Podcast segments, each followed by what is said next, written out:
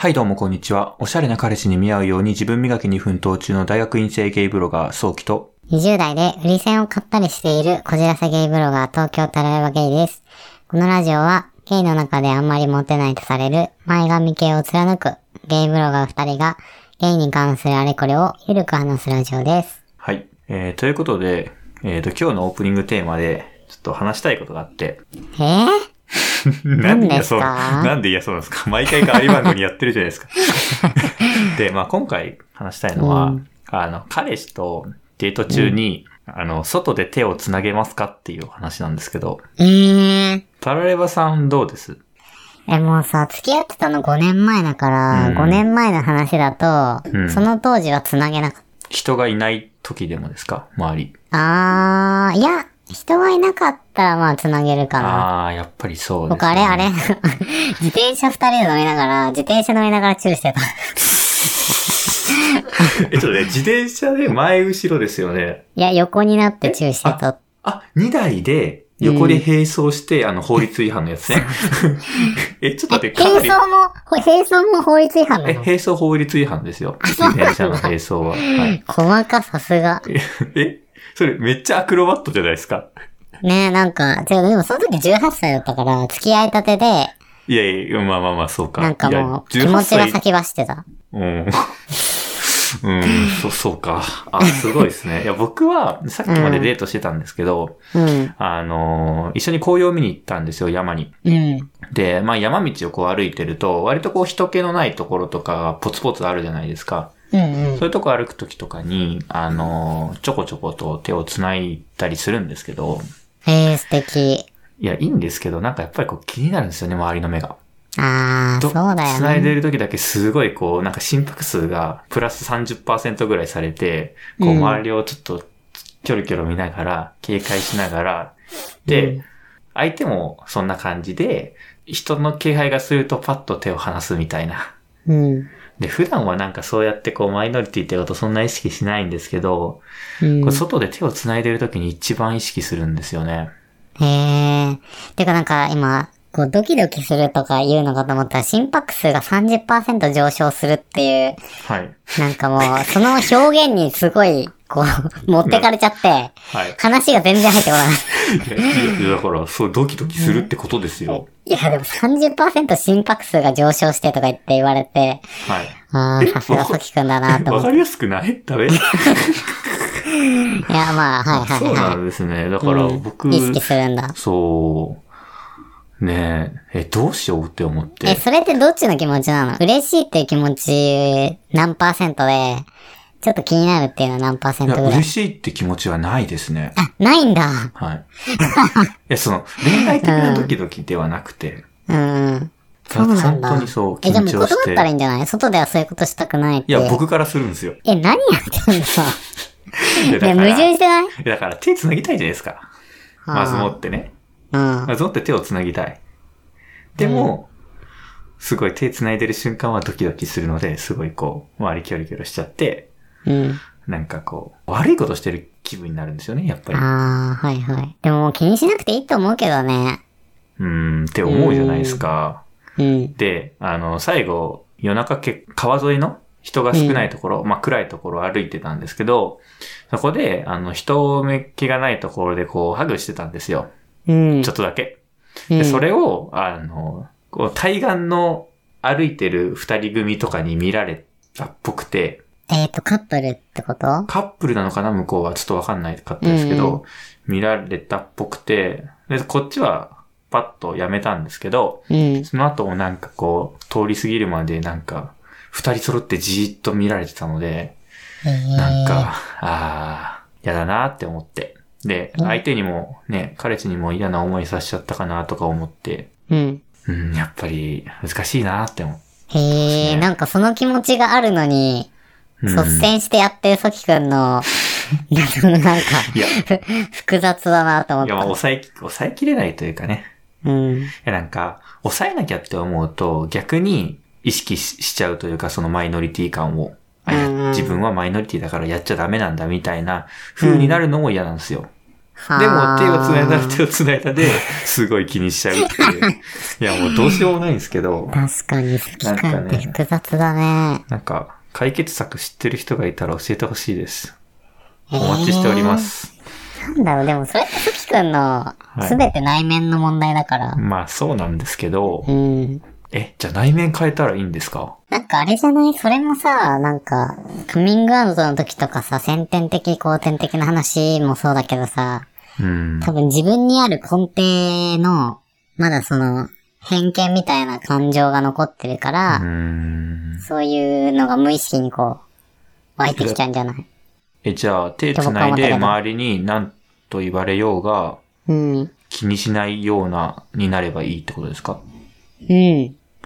え、でもなんか、え、周りからジロジロ見られるのはでも嫌じゃないですかジロジロ見られてても、その相手がその悪意を持って見てるっていう風に思わなければああ、なるほってど。ことじゃないかな。僕だったら多分今、今なんかそんな気にしない気がしてて、その予想すると自分がへー付き合ってる人がいて、街中で手繋いでも、なんかそう、新宿とかさ、東京だからっていうのもあるけど、ああーるかもしんないけど、なんか、そんなに自分だったら気にしないなって思っちゃう。じゃあ、タライバさんは今はもう気にせずできそうな感じってことですね。わかんないけどね。あー実際行ったら無理かもしんないけど、なんかでも新宿とかほんと何でもありだからさ、別にやってる人がいても周り気にしないだろうなと思うかも、今は。へ ー当時は17歳、18歳の時は気にしてた。気にしてる割に大胆ですけどね。 はい。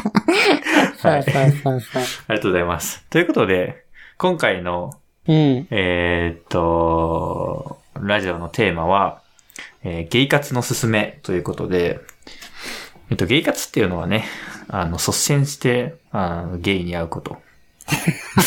と定義しております。 はい、うんうんうん。あのアプリ使っ確かたりね、に。うん。あの、いろいろな方法によって出会ったりすることをゲイ活と言ってるんですけど、うんえーっと、それの方法というかね、まああとこれまでどういうことをしてきたのかっていうことを話していきたいと思います。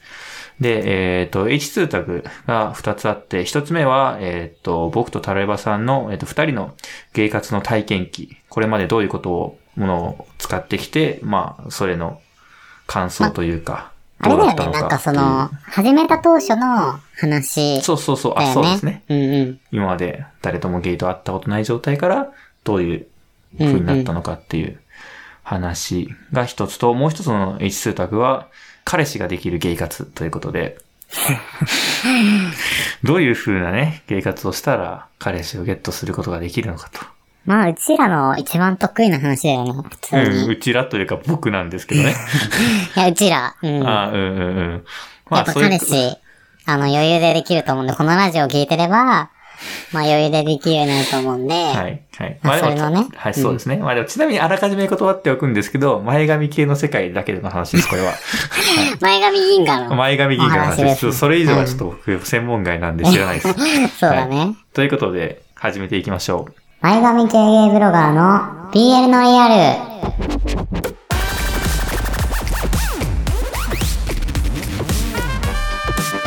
Okay, now, from the beginning. う。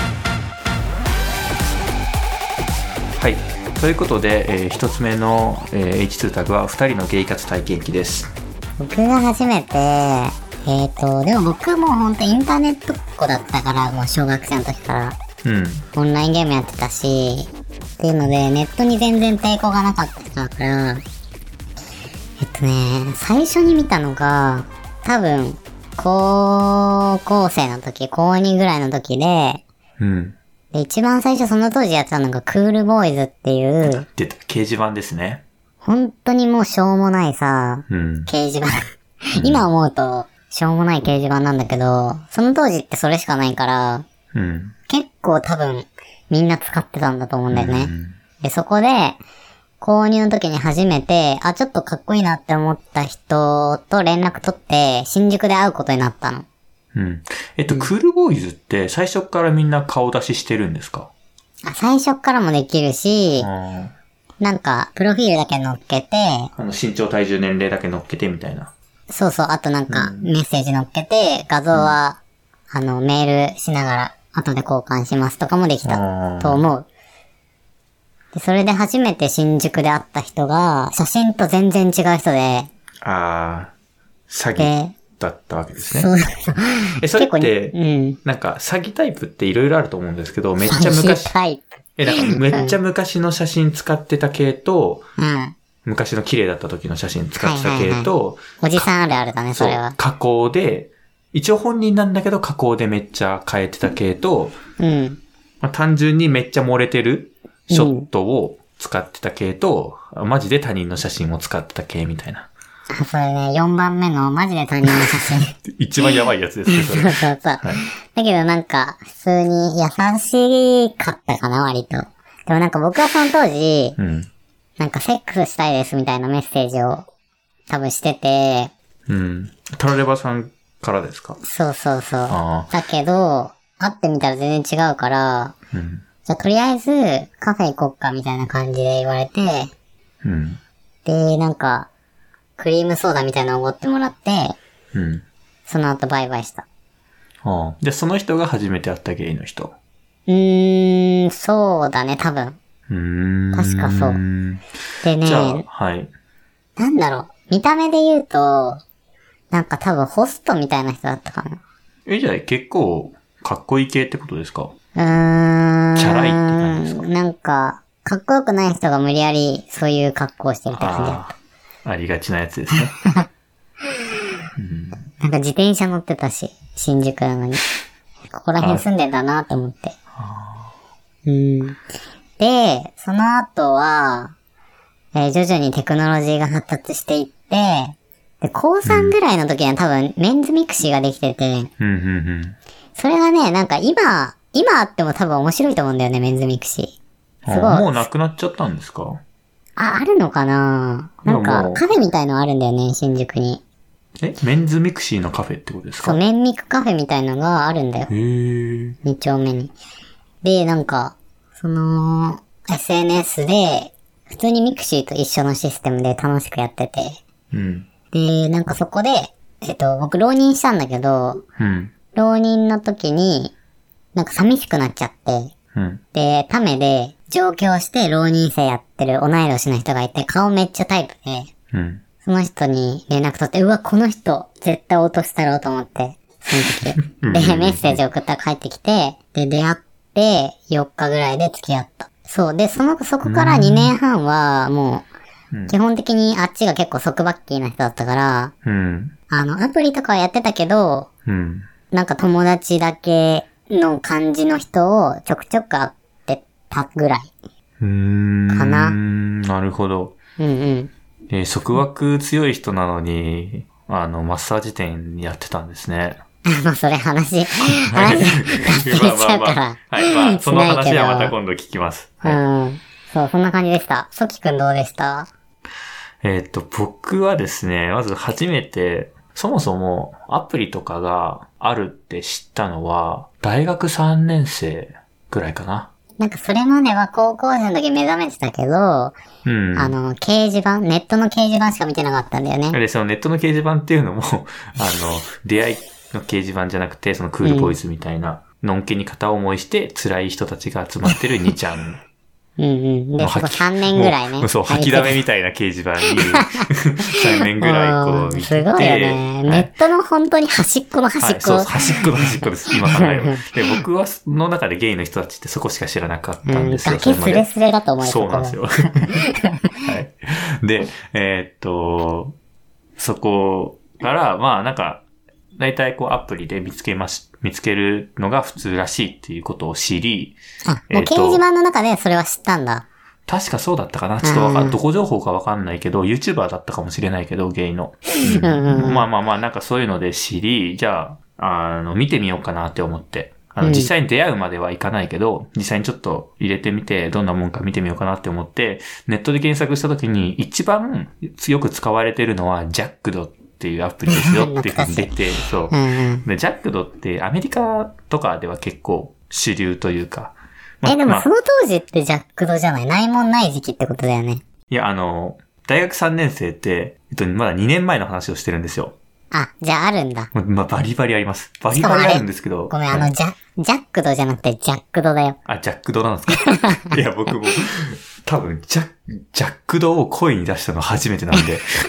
ジャックド発って。音しジャックド。ごめんなジさいャッカルみたいな発音だったけど。あオッケージャックドね。ジャックうドんっていう。違う、ジャまッあクド。まあジャックドジャックドね。うん、ごめんなさい。でジャックドっていう、あの、多分ゲイアプリの一番初めてのアプリなんじゃないかな。いや、ぐらないんかね、海グライ外ダだーとがグ、一そう、番グラ初めイてダーが。グラインダーが。が一番初めかな。まあまあ、それぐらいの本当に、すごい最初の、あの、アメリカで流行ったゲイアプリとかあって、それがすごいいいよ、みたいなこと、なんかのブログ記事で書い、読んで、見て、で、一回入れてみたんだけど、うんだからよく使い方がよくわかんないし、英語で。うなんかううんなんか人も全然いないし、ユーザーそも。うなんだよ。もうその、多分2年前の段階ではもうかそってたんだよね。そうのでそうそうそうちょっと前がめっちゃ盛り上がってそうたけど。そうそう。だからもう、僕の知った情報は実は古くて、古いのかそのブログがおかしいのかわかんないですけど、うんうんかそってたんですよね。だから、うんあ、全然いないし、なんかちょっと体の写真上げてる人ばっかりだし、なん、なんか全然こう活気がないというか、うんうん感じだなって思って。で、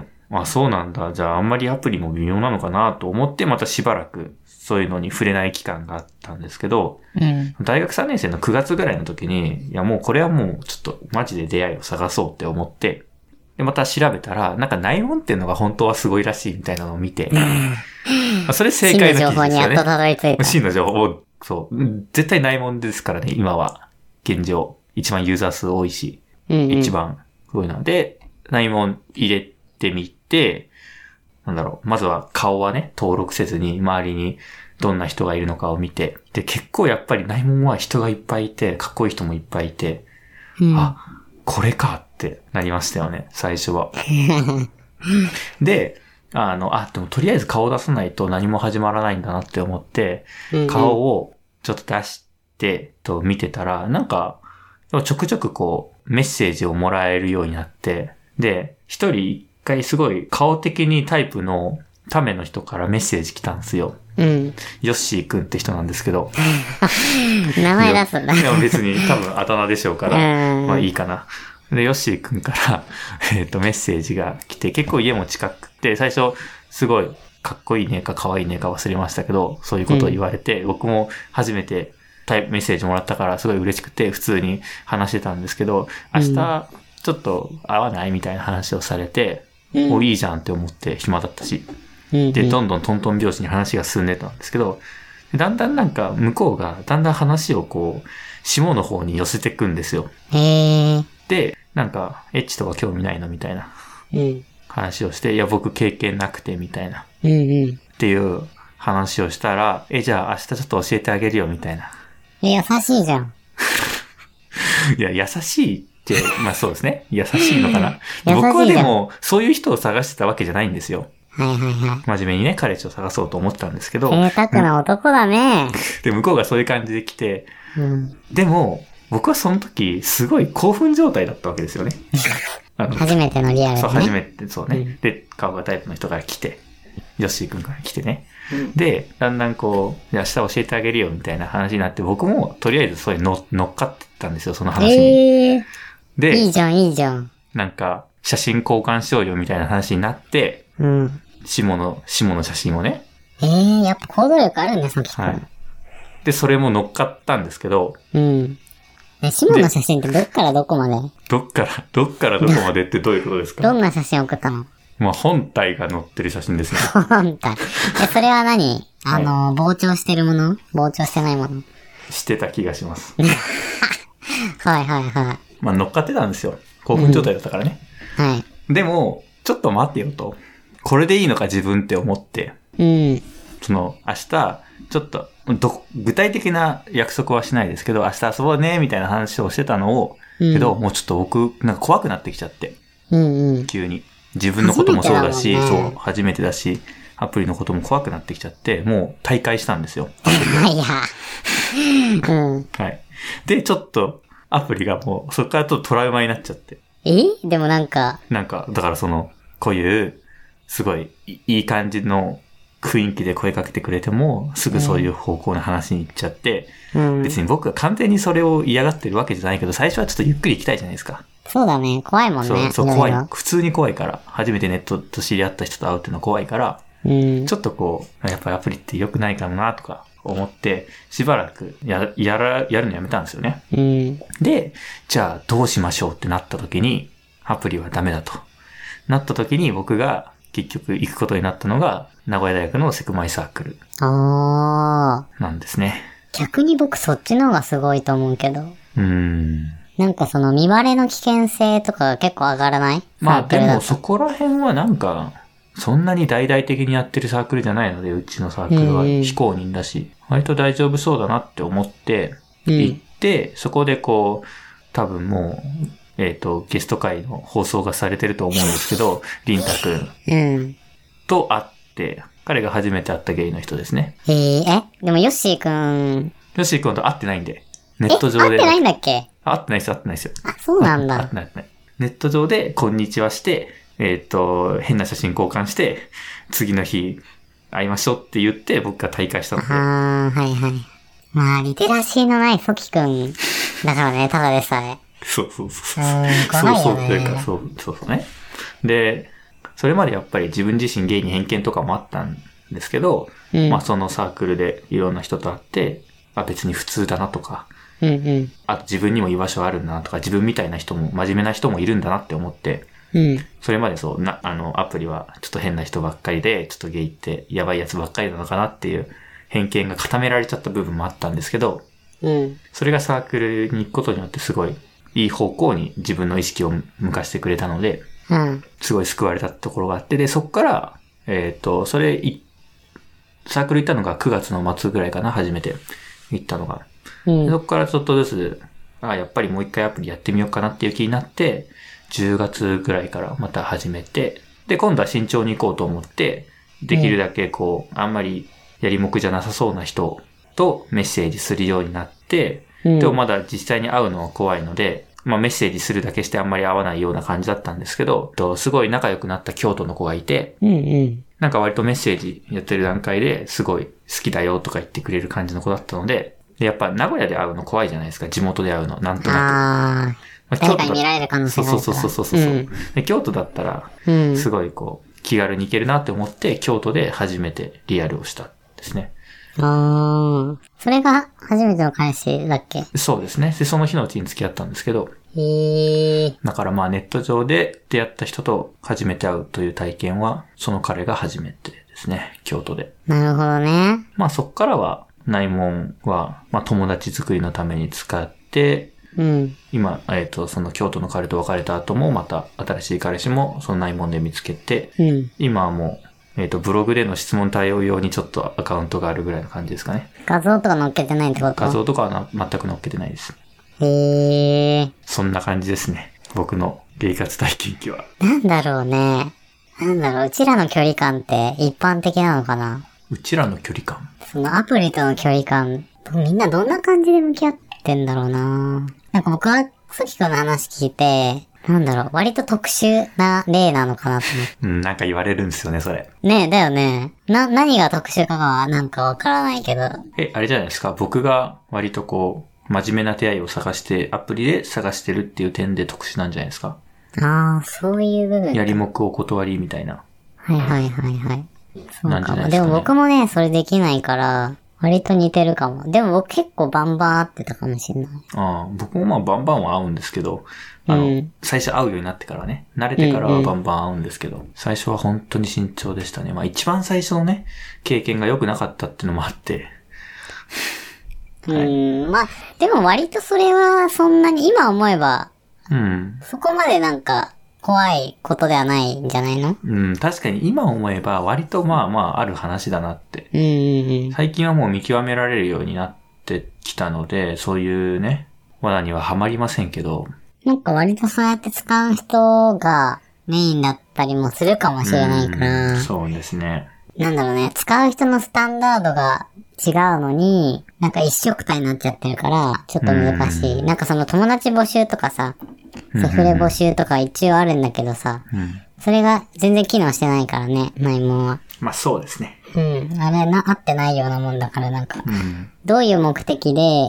相手が自分にこう、メッセージをしてくれたとか、アクションしてくれたっていうのがわからないっていう問題点があって、さきくんはちょっとそこでうわって思ったのはさ、多分そこだよね。うん、そうですね。だから僕が別にそのヨッシー君を責めることは多分あんまりできなくて、うんうんまあそういう、そもそもそういうのが当たり前にある場所、うん。うんうん。そういうツールなので、だからそこは、まあでもそういう人もいるし、そうじゃない人もいるので、やりもくの人もいればやりもくじゃない人もいるので、そこら辺はうまいことね、自分の目的に合った人を見つけられるように、作戦を立てていかないといけないっていうのが、まあ後輩につながっていく話ですね。ですね。ちょっと難しい。僕もね、そこ全然なんだよね。うん。会うまでわかんなかったりもするからさ。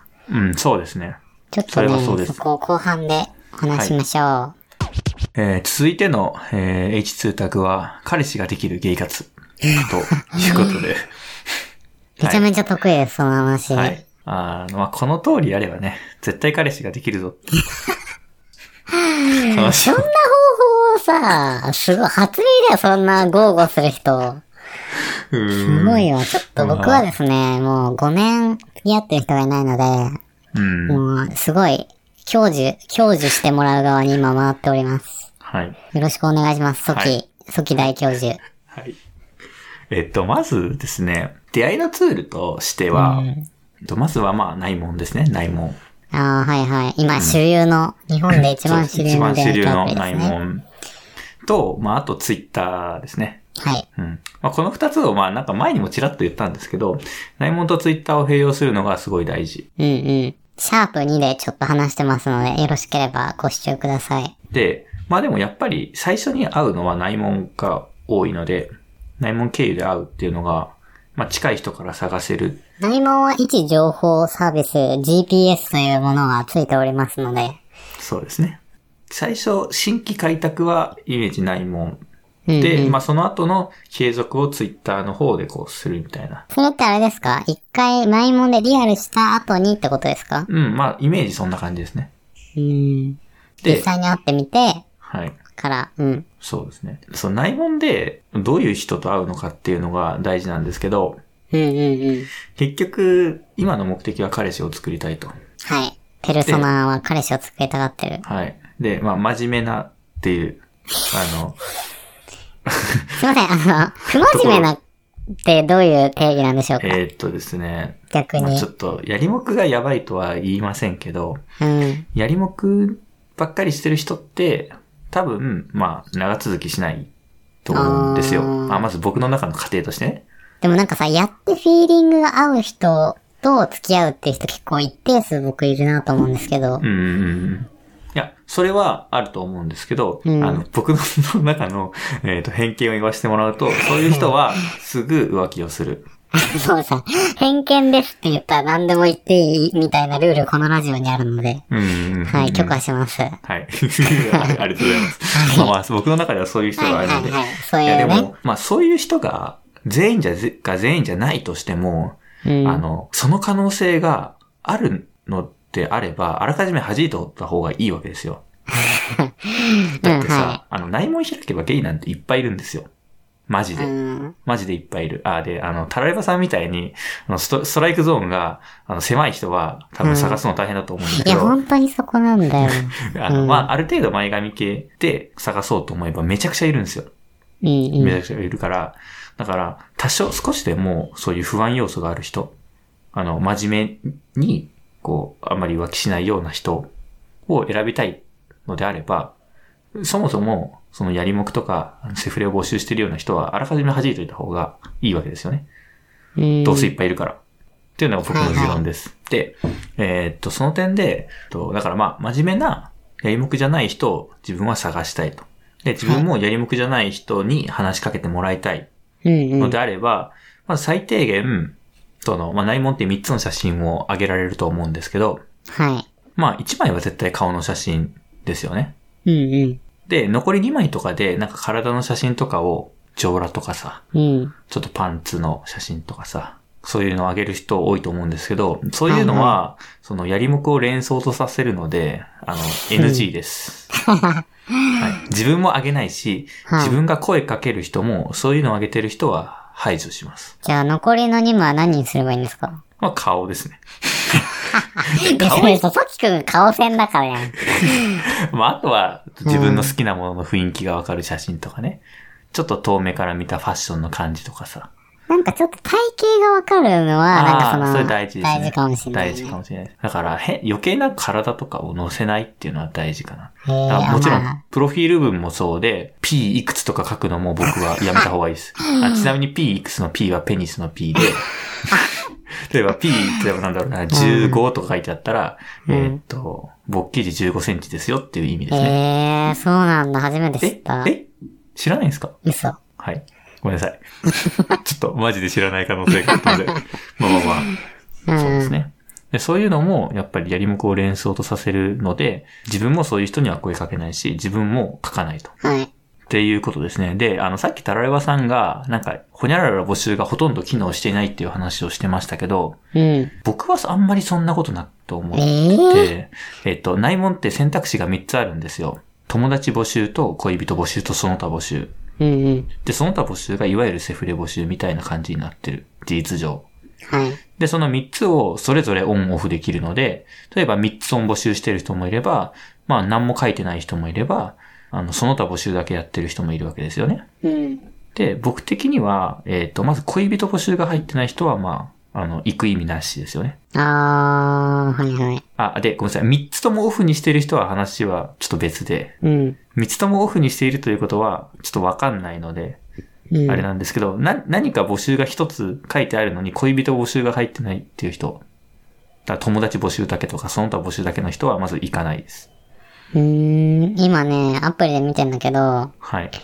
えっ、ー、とね、ハウリング、ハウリングっていうなんか、あはい。ツイッターでいうつぶやきみたいのがあるんですけど、うん。若い子と知り合いたいなんてつぶやいてるジンさん。170センチ、55キロ、49歳の方。募集してるのはその他の募集ですね。のみです。うん。まあそういうことですよね。で、自己紹介の部分が、セフレを募集する内容になってますね。うん。だから、とまずは第一条件として、恋人募集が入ってること。うん。で、3つ募集はまだいいんですよ。はだから、友達も恋人もその他っていうのは、あの、割ととりあえず全部募集って書いてあるケースが多くて、それだけでやりもくとは正直は断定できないので、い。うん。あの、それはいいんですけど、まあそうですね。だから恋人募集が入ってるっていうのが大事で、うん。だからその他募集だけとか、友達募集だけとかっていうのは、まあ行くべきではないと はい。いうことですね。で、あとやっぱプロフィール文とかも無駄に長いのは、まあ地雷集がする ので、はそい、れやめめった方ちがいい。ゃある。地雷臭する人って何なんだろう。あと、あのー、焦げてる人無理ですとか、おかま無理ですとかいう人も、地雷が多い気がする。そうですね。まあ、そこら辺はね、自分の価値観と合う人を選んでいただければいいんですけど、なよなよしたやつは来るなとか。結構、牙むき出しの感じのやつはやめた方がいいですね。うだってん。そんな感じで、あとは、なんだろう、ある程度近い人とか、顔がある程度好みの人とかを選んでいくと、だいぶ絞られると思うんですよ。うん。うん。今の条件にフィルタリングしていけばね。フィルターという機能があるからね。ああ、まあまあ、そうね。まあ、それで身もい長いとかし。体重とか、そうそ募うそう集そとうかね。そうそうそうからで、あの、ある程度条件に当てはまる人には、まあ、まずは、いいねを押すと。うん。で、いいねが返ってきたら、メッセージに行くっていうのが僕のいつものパターンですね。先生、ナイモンスターだと、ブリーディングっていうタイプですよみたいはない機能があると思うんですけど、はい。それはいいんですかいいねの方ブがいリいーでデすィングは別に必要ないです。かあの、ブリーディングっていう機能がまあ内門の特徴で、相手のレベル上げにつながるんですよね。あと、あ、そう、もう一つあって、レベルが高い人は地雷が多いっていう。おー。あ結構、あの、まあ、普通にただ単にイケメンで、一瞬でレベルが、えっ、と、だいたい20ぐらいから、なんかバッジの、なんか、ゴージャスとか変わってレベル高いみたいなイメージがありますけど、ー。うん。あの、まあ、一瞬でね、そういうレベル20ぐらいまで行く人いますけど、大体の人ってそうじゃなくて、ずっとやってるんですよ。うんうん歴が長い人。で、歴が長い人っていうことは、つまり彼氏いない歴が長い人が多くて、うん。まあ、地雷が多いと、一般には言われます ね。なのごでめん、なさい。一般でにはって言わない方が いい。はい、僕は思います。うんでも結構、結構言われますけどね。いろんなブログに書いてありますよ。えー、そうなんだ。なんで、あんまりレベルが高い人はやめた方がいい。で、同様に、あの、ブリーディングって結局そのレベル上げにつながって、レベルってほとんど関係ないんですよ、実際のところ。そうだね。そうなんですよ。だから、その、別にブリーディング上げて喜ぶような人はそもそも興味ないし、ブリーディング上げたから話しかけてくれるような人も興味ないんですよ、正直。うん。レベルに、なんだろう、すごい固執してる人ってあんまりいい人とは思えないので。うんうん。ということで、ブリーディングは必要ない です。ないなでるすほ。どね。いいねをして、いいねが返ってきたら、メッセージに行くっていう。ので、まあ、メッセージしてて、あまあ、ある程度大丈夫そうだなと思ったら、すぐに会う。うんうん。予定が合えばすぐに会うっていうのが大事ですね。そこまでのフィルター通ってきてるっていうのは、まあ、大体大丈夫だと思うので、そんなに会ってやばいってことはおそらくないので、じゃあ、えーソキ君的には何レベルの人がちょうどいいんですかね内門で言うと。 10代のレベルうんと、一桁だと、まあ、6以降ぐらいか な。めっちゃ細かくやって。え、じゃあもう20以降の人は、どんなにタイプでもいかないってことですかあそうでもないけど、うんあんまり期待はできないなって思ってます。へえ。なるほどですね。はい。で、まあ、あの、割と、うんえっと、メッセージダラダラしても結局よくわかんないので、百分は一見にしかずなので、割と、できるだけすぐ予定合わせて、ランチとかカフェで少しお話しするぐらいの、まあ、大体2時間ぐらいのリアルを取り付ける。へえ、なんかそれって、メッセージする段階で言うんですかいや、2時間とは言わないですけど、まあ、うん大体それぐらいの時間になるように、ランチとかだったら大体それぐらいじゃないですか。なるほどね、この日の何時にランチどうですかって誘えばいいってことですか、まあ、そんな感じですね。うん、夜はダメなんですか夜はあんまりおすすめしないです。仕事終わりとかだと結構あー夜の方そがうで会すいねやすいかなと思うんですけど。まあ、夜だったら、まあ、繁華街とかの方がいいか な。人が周りにいた方繁華が、街以外ってどうどういうことですかあんまり人がいないようなところ。ところはやめた方がいいですかまあ、一応ね、うん人が周りにいないとリスクがあるから、ネット上で会うっはい。ていうのね。だからまあ、人が周りにいっぱいいた方が安心かなとは思います。なるほど。で、そこで、まあ、初めて会って、ちょっと喋っていい感じだったら、ツイッターを交換する。うん。うんで、ツイッター交換するメリットは、まあ、前にも言ってあるんですけど、まあ、LINE、例えばね、教えなくてもいいっていうのもあるし、うんうん。ツイッターだったらいつでも簡単に切れるかじゃあ防波堤になるってことですら。ね。そうそう。あとは、まあ、日々のツイートをいいねとか送り合ってるだけで結構繋がってる感がある。うん。なんか LINE 急になんだろう、はまたひ久しぶりに送る、遊ぼうとか送るのって大変だと思うので、まあ、ツイッターを、ある程度大丈夫そうな人だなと思ったら、ツイッターをそこで教えるのがいいかなと思います。まあ、なので、あの、内門のプロフィールにあんまりツイッター書かないですね。へえ、なるほど、うん。なんか変なおじさんとかがいっぱいフォローしてきても困るじゃないですか。そうだね。前髪系銀河の周りには、いっぱいおじさん銀河がくっついてそまうすそかうら。そう。まあ、あとめんどくさいなって思うのが、あの、この人からずっと誘われてるんだけど、うんちょ。っと断るのに、いや、ちょっとこの日、ちょっと忙しくて、みたいなことを、あの、まあ、嘘のね、断り文句を言ったりするわけですよ。うん。でもその人に自分のツイッター見られちゃうと、その自分のツイッターでは、この日暇だとか書いてあるかもしれないじゃないですか。あー、なるほど。うん、そういうのを見られるのめんどくさいなと思うので、あの、ツイッターのアカウントは基本的にみんなに公開せずに、え、ソキ君はもしかして全員に対してメッセージを返すっていう人なんですかうん、まあ全員が全員じゃないですけど、え、興味のない人に対しても返信するんですかまあ、こんにちはと来たらこんにちはぐらい返しますよ。えー。まあ、それぐらいですね。え、でもなんか、こんにちはって言ったらなんか続い、続いちゃいませんなんか僕はそこ無視するのが優しさなのかなと思ってんだけど。うん、でも挨拶は返せっていう風に小学校の時教えられたので、生身はそうかもだけど。 なんか、こんにちはって言ったら期待を持たせてしまうことになりませんかそうですかね。僕はそのつもりはなく適当に返してます。うーん。えー、続くんだ、じゃあ歩いて。それ続けて誰に何のメリットがあるんですか話してみたらもしかしたらね、興味が湧くところがあるかもしれないじゃないですか。向こうはこっちと話したいと思ってるわけなので、興味が湧くほどメッセージを続けるってことうーん。結構ま長あくやんないと興味湧かなくないですかでもなんか、そもそも話がつまんない人だったら、うん。もうすぐメッセージ、返信しなくていいメッセージが返ってくるんですよ。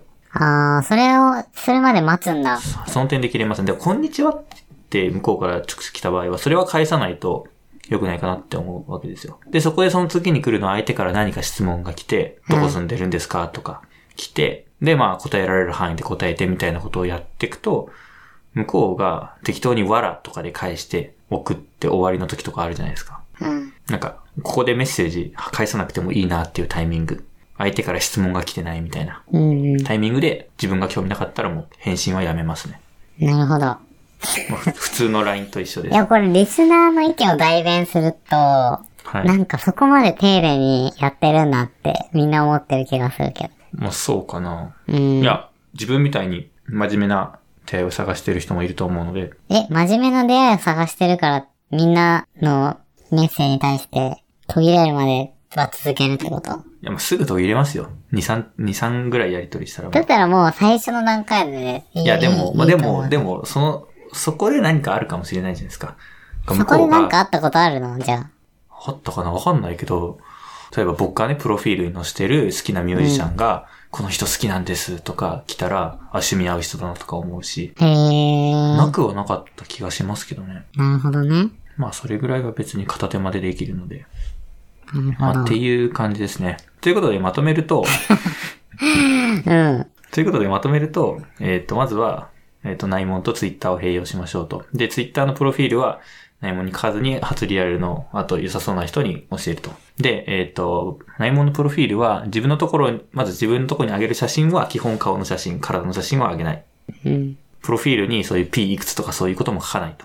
はい。あの、あくまで真面目な人ですよってか、やり、エロ要素を入れないと。うん。で、自分もエロ要素が入ってない人を探すと。うん。そその他募集だけの人とかね。うん。とりあえず恋人募集が入ってる人を探すと。なんかね、ソキ君に寄りすぎてんな、このゲイ活動すね。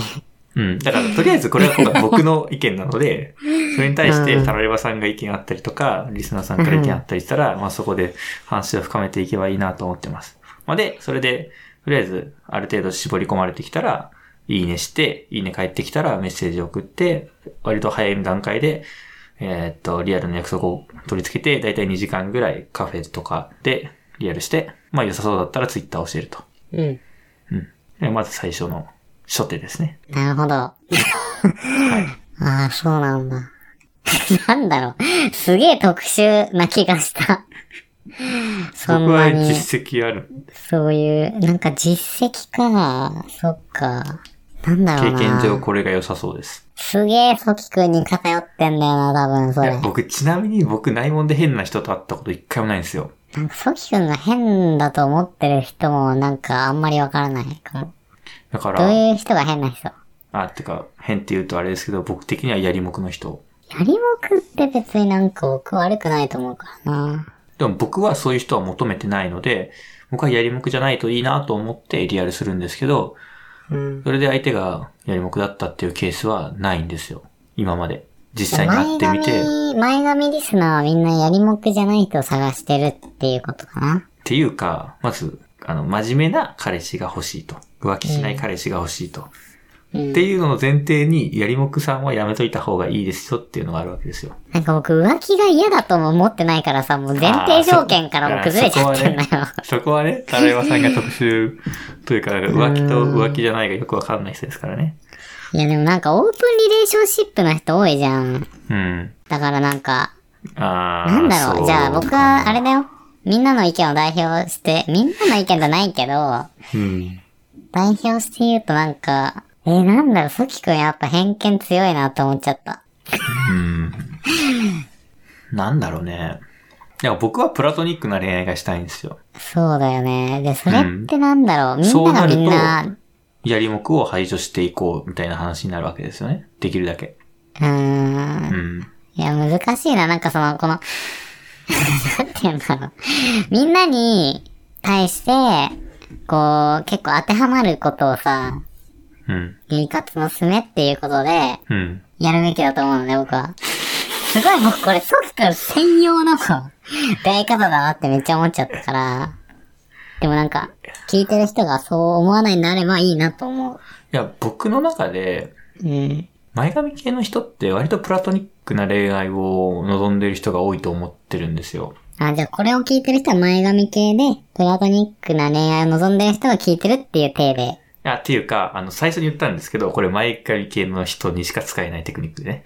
あ、そうなんですかこのゲイ活の、あの、こへのー。かこ今回の話、ゲイ活のすすめっていうのは、まず前髪系の話ですよっていう前提は最初にしたと思うんですけど、で僕の中で前髪系の人って割とプラトニックな恋愛を望んでる人が多いと思ってて、うんうん。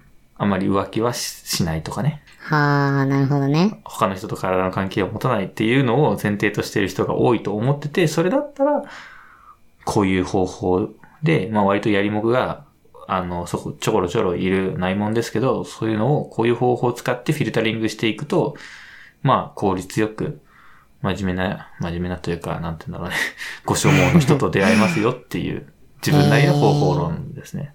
なるほどね。え、僕なんかさ、すっごい失礼な感想を持っちゃったのが、はまあい。自分もそうなんだけどさ、うんそ。の前髪系って需要ないから、前髪系を狙いに行ったら、結構たやすく落ちるんじゃないかっていう説ないですかないです。あ、ないな。前髪系は、前髪系の中で需要と供給が、あの、成立しているので、はいあの、競争率が低いってことはないですね。あ、ないんだ。ないです。そうなんだ。前髪系はいっぱいいるから、恋人欲しがってる人も多いし、なるほどです需ね。要もいっぱいあれば供給もいっぱいあるので。じゃあ僕は前髪の外で、ちょっと行こうとしてたからそういう風に感じるんだね。そうかな。ちょっとやから系銀河の話ちょっとわかんないですよね。 僕、前髪銀河にいながら、外のを取りに行こうとしてるから、うまくいかないんだな、じゃあ。うん。 いつもの話になりま したね。まあ、いいですかこの、こんなところで。マジでこれさ。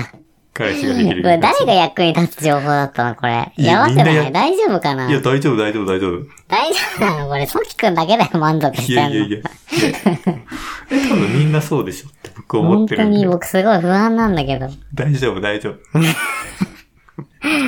はい、ということで、ご視聴ありがとうございましたご。視聴ありがとうございました。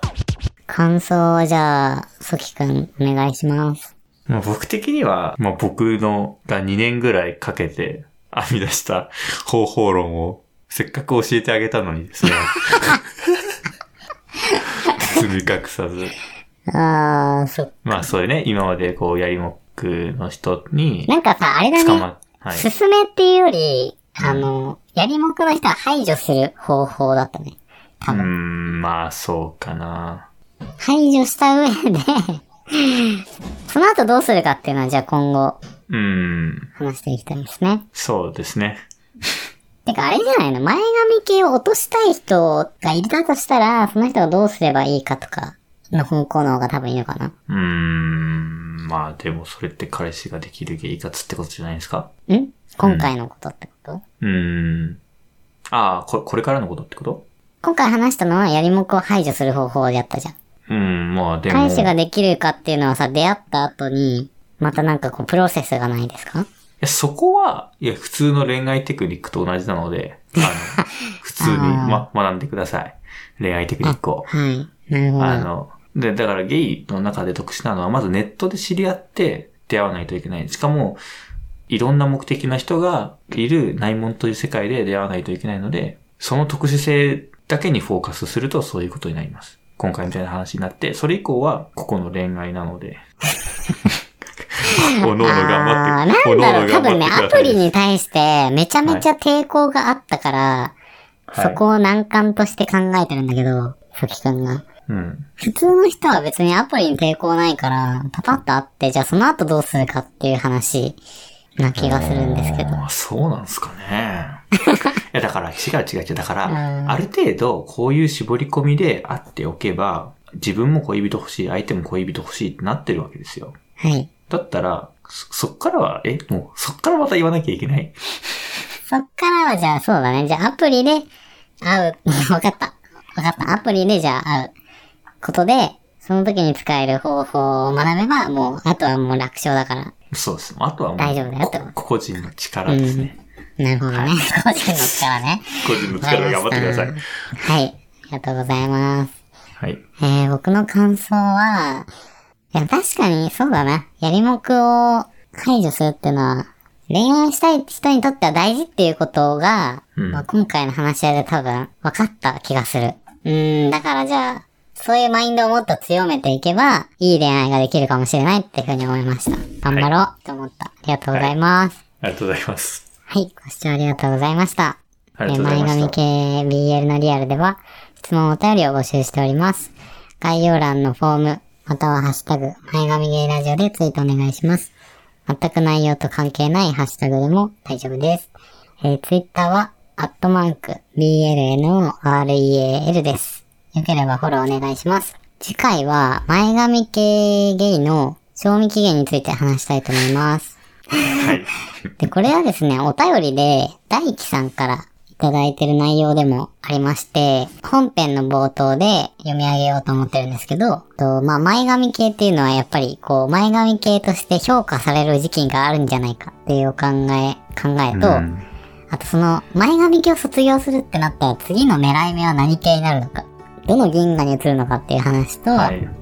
あとなんか加齢による容姿のその変化っていうのにどういう考えを持ってるのかっていう質問をいただいてますので、うんね、そのことについてはい。話したいと思います。あ、そうですね。シャープ8だっけ先週放送の配信したうんうん前髪系8だねの分類分けあたりとも絡めながら、ですね。もうこれ、んでもずっと前から結構話したいと思ってた内容だったので、そうですね。